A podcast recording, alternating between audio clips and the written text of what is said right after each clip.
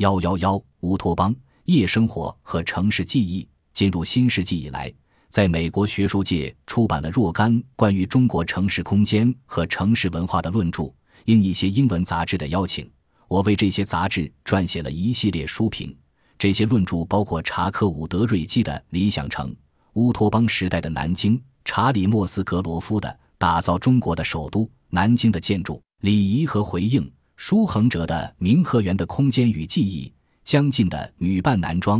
二十世纪上海越剧和社会变迁，以及刘雅阁和费家炯的《沪上夜景》，一个全球都市的夜生活传记。其中三篇发表在历史学界最权威的《美国历史评论》上，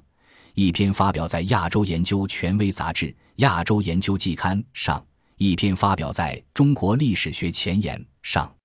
这些著作代表了西方关于中国城市研究的某些新趋势。